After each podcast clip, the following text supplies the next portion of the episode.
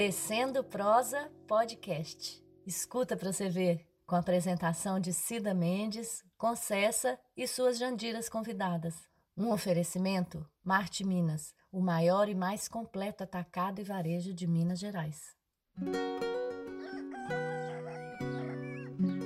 Alô, Jandiras e Jandiros desse mundo digital. Agora tecendo prosa comigo aqui nesse podcast. Uma experiência nova para mim e quem sabe para você também, que não tem ainda o costume de ouvir esse trem. De uns tempos pra cá, eu aprendi a ouvir esse novo jeito de fazer rádio, que é o podcast. Sempre gostei de rádio, desde piquitita. E agora, nesses tempos que é tudo digital, nós pode escolher o que vai ouvir.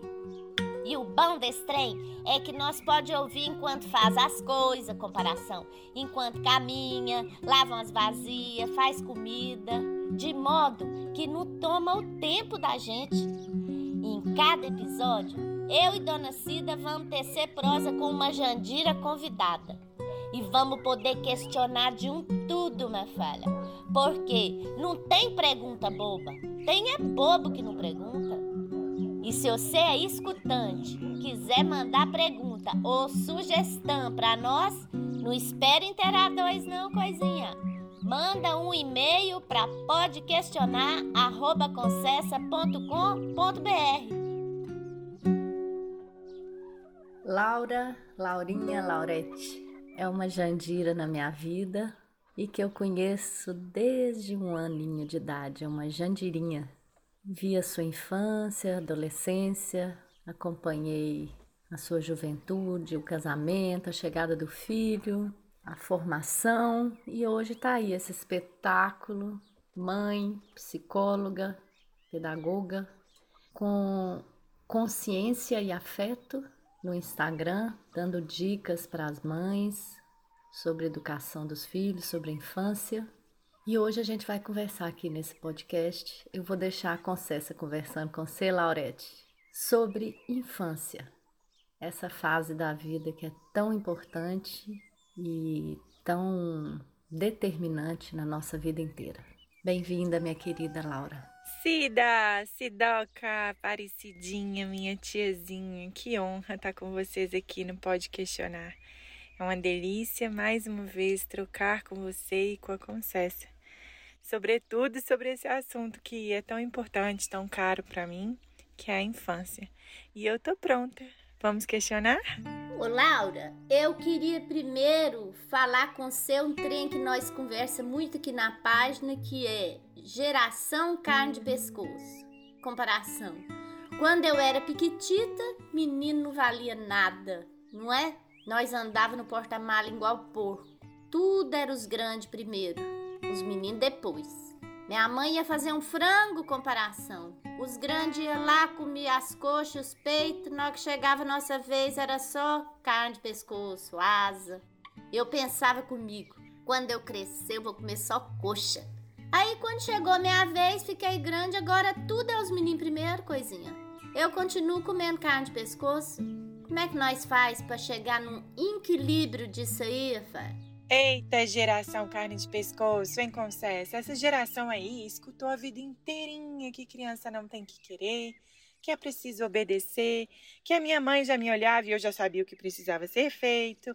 Acontece que essa criança que obedecia cegamente, muitas vezes, até mesmo por medo de apanhar ou de não ser tão querida, aprendeu que as suas vontades não eram importantes e que as vontades do outro valiam mais. Vivia para agradar os outros, para servir, e quando se tornaram adolescentes, adultos e pais, não deixaram esse jeitinho de ser. Continuaram servindo, o que é lindo, o que é um, um ato nobre, mas só até não ultrapassar os próprios limites. Essa educação que faz focar no outro nos distancia do autocuidado. Só que é impossível cuidar de uma criança sem cuidar do adulto que cuida dela. Como é que você vai brincar com a coluna doendo? Porque você não cuida do corpo.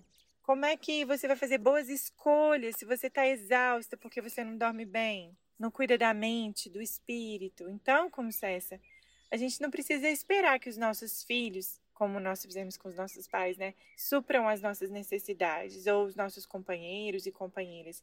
É importante nos responsabilizarmos agora por nossas próprias necessidades.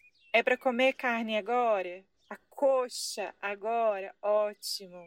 Hoje eu como a coxa, amanhã o meu filho come a coxa. Ou, quem sabe, a gente não pode dividir essa coxa, inclusive modelando a importância de se cuidar e de cuidar do outro, vivendo em um ambiente que não é só bom para mim, ou nem bom só para o outro, para o meu filho, para o meu companheiro, para minha companheira, mas as pessoas vivem ali em harmonia e se sentem bem por isso. Coisinha, outra coisa da geração carne de pescoço é assim, nós tinha muitas obrigações dentro de casa, ajudava com o serviço doméstico e tudo, colaborava. Eu nunca tive um trabalho forçado não, mas comparação tinha as obrigações.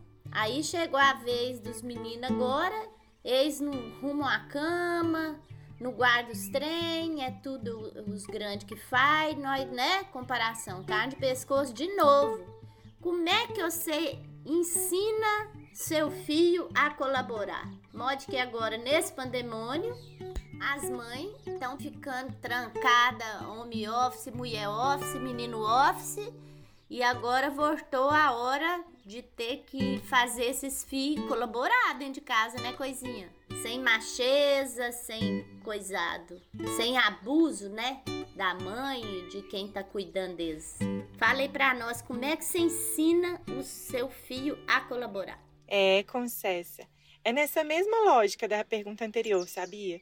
Que, sobretudo, as mulheres ficam com tanto de mala para carregar inclusive o peso de cuidar da educação da criança, da casa sozinhas. Afinal, é instinto materno. A verdade é que não tem nada de instintivo. É tudo aprendido e muitas vezes na marra. Por que, que os homens e as crianças, então, não podem aprender também, não é? Porque todos vivem na casa e todos querem viver ali em uma casa organizadinha, cheirosinha, limpinha. Então, todos são responsáveis pelo cuidado desse ambiente. O caminho é valorizar as atitudes da criança, sim, e fazê-la ter consciência desse ambiente na qual ela está inserida. Se todos os brinquedos da criança ficam na estante lá no alto, ela necessariamente vai precisar de mim para pegar os brinquedos e para guardar os brinquedos. Se as roupas ficam dobradinhas na gaveta que ela não alcança, quem vai precisar guardar as roupas? Eu. A mesma coisa para os sapatos, roupa de cama, copinho para ela beber água.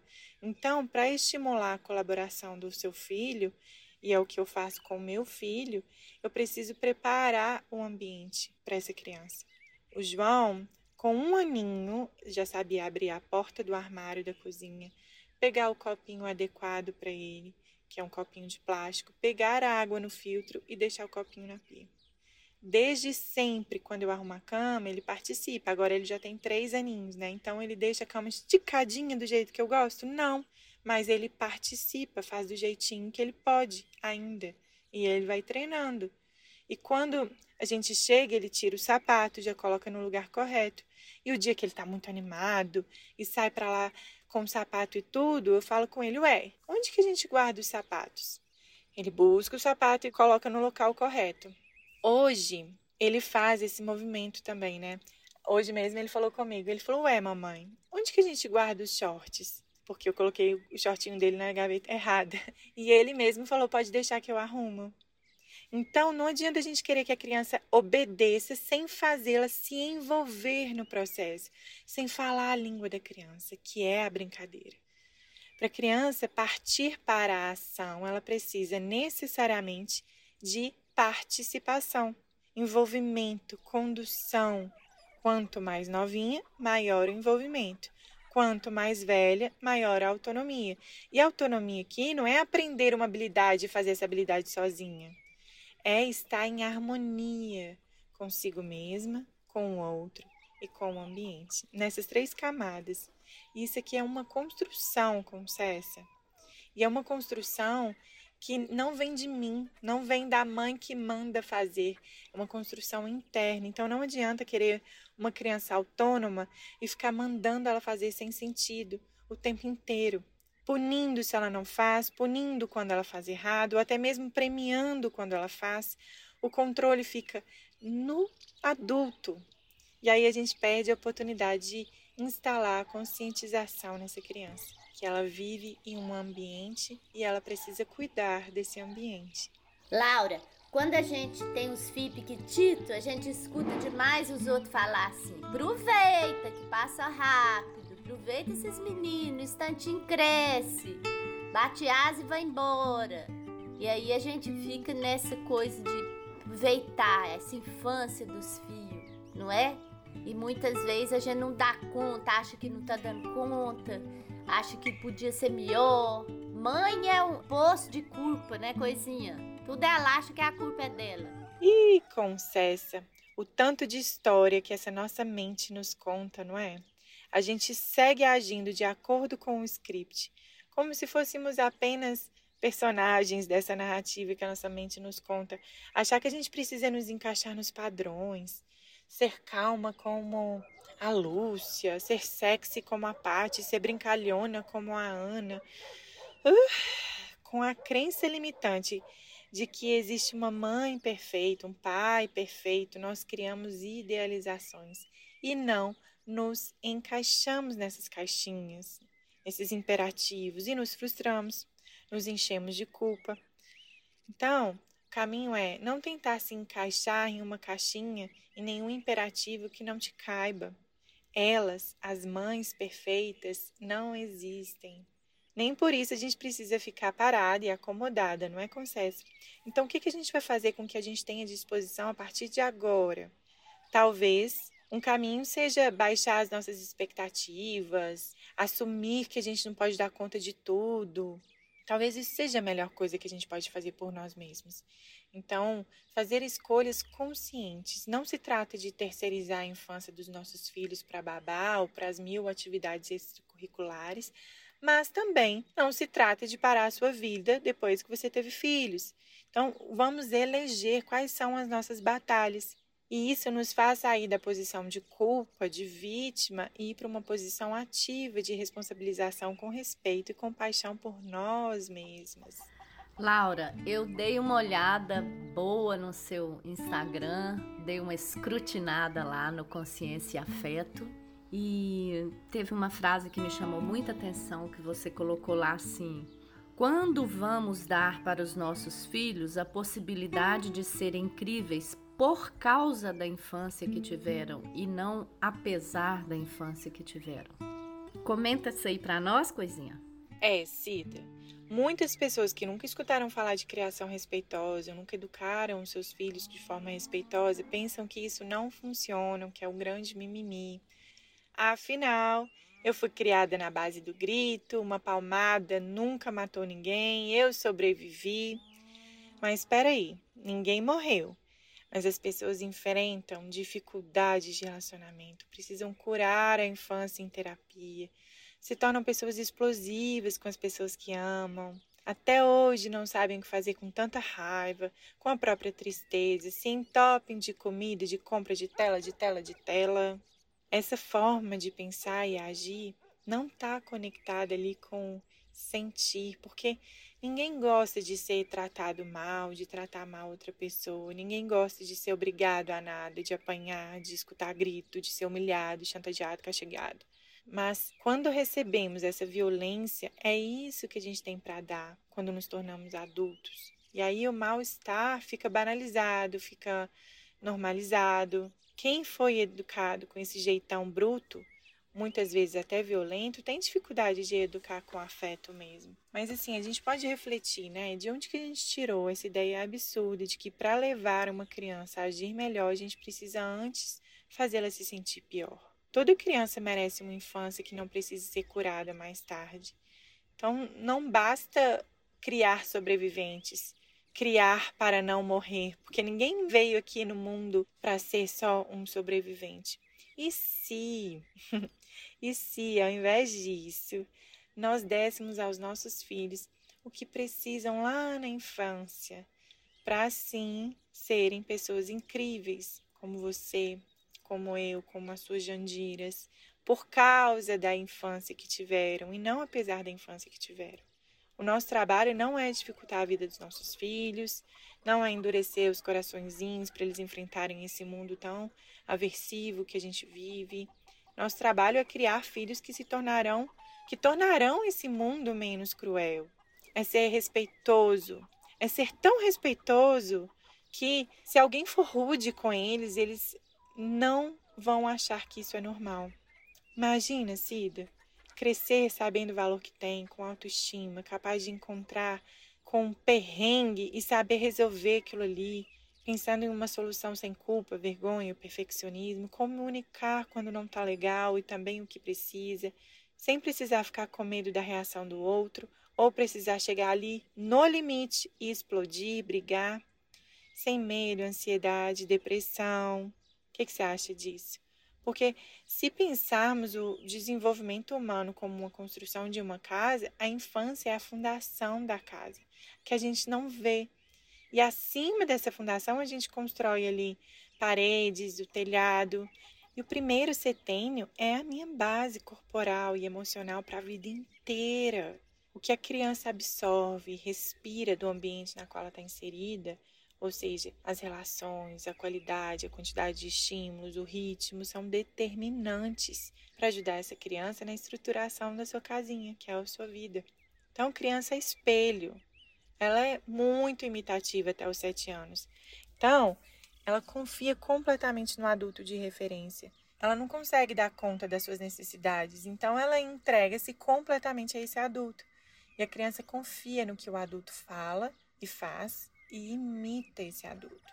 Só que eles não imitam só as qualidades, eles imitam também os defeitos. É por isso que é tão imprescindível que o adulto pense muito no processo de autoeducação ser o que você quer ver no seu filho. Não tem outro jeito, Cida.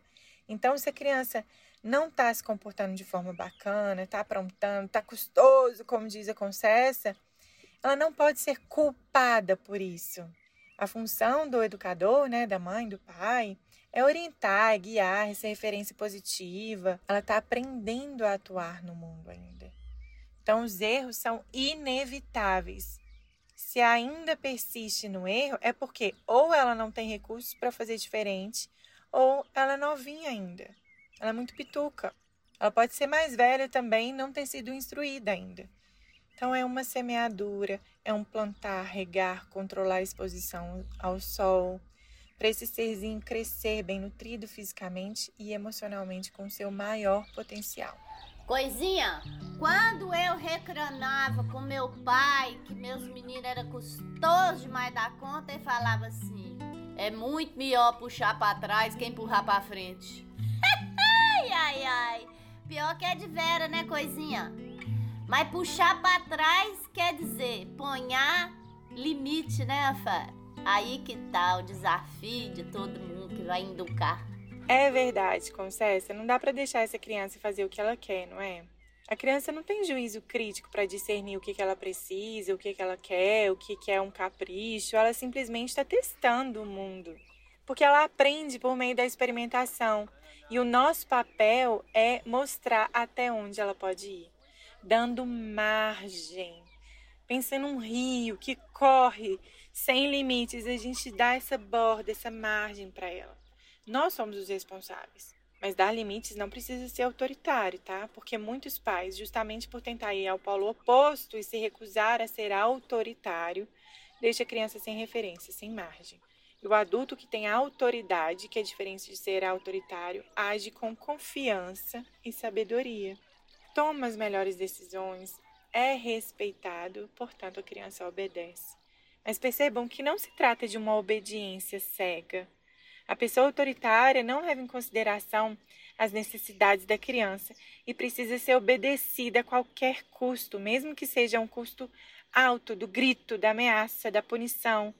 E ela exerce o poder que tem. E o poder é a força. Aqui a gente gera muita repressão. Por meio da punição, a gente impede sim que o comportamento inadequado seja feito, né? Ou a gente força um comportamento esperado. Obrigada, Laurinha. Obrigada pelos ensinamentos, pelas dicas aí maternas e deixa aí seus contatos, o seu curso que você faz pela internet, o Semear. Bora aí divulgar e ajudar as mamacitas que estão ouvindo a gente. Um beijo, minha querida. Muito obrigada. Que honra estar aqui com vocês, meninas. Eu me senti tão feliz em ser convidada para vir aqui trocar com vocês.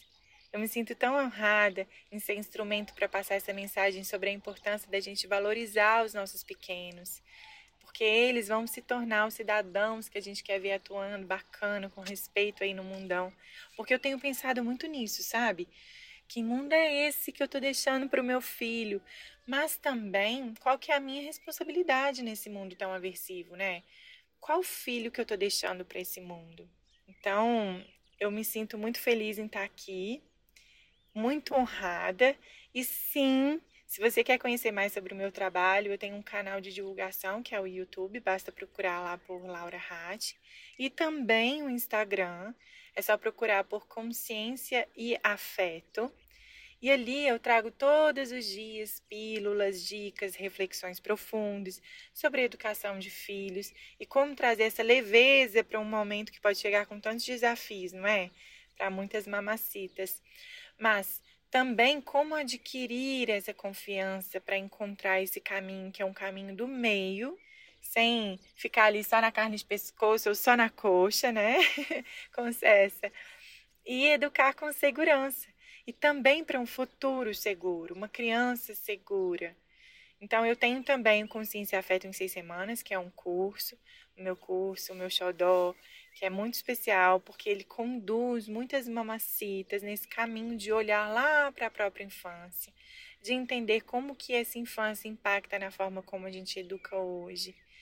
A gente fala lá de educação emocional, de comunicação não violenta, do que, que cada criança precisa em cada etapa do desenvolvimento, para a gente usar todo esse contexto, toda essa informação, toda essa bagagem na hora dos desafios da educação com os nossos filhotes. E as inscrições vão ficar abertas em novembro. Obrigado, Laurinha.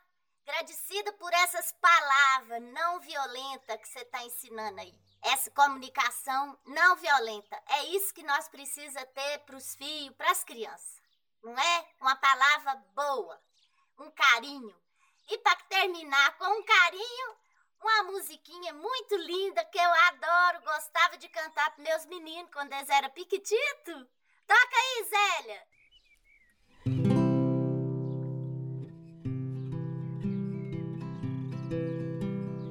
Gosto muito de você, leãozinho, caminhando sob o sol. Eu gosto muito de você, leãozinho.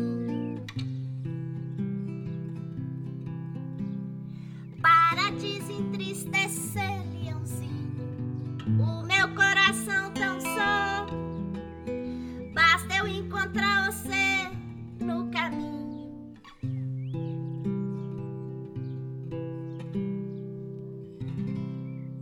Muito obrigada, Cida. Muito obrigada, Concessa.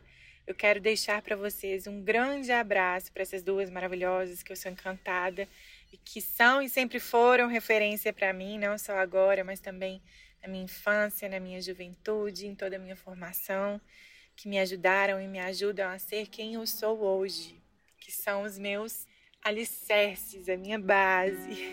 Eu fico muito feliz e muito emocionada por ter vocês no meu caminho. Um grande, grande beijo. Obrigada a vocês que chegaram até aqui comigo e as mulheres que realizam este trabalho pelo nosso canal Tecendo Prosa.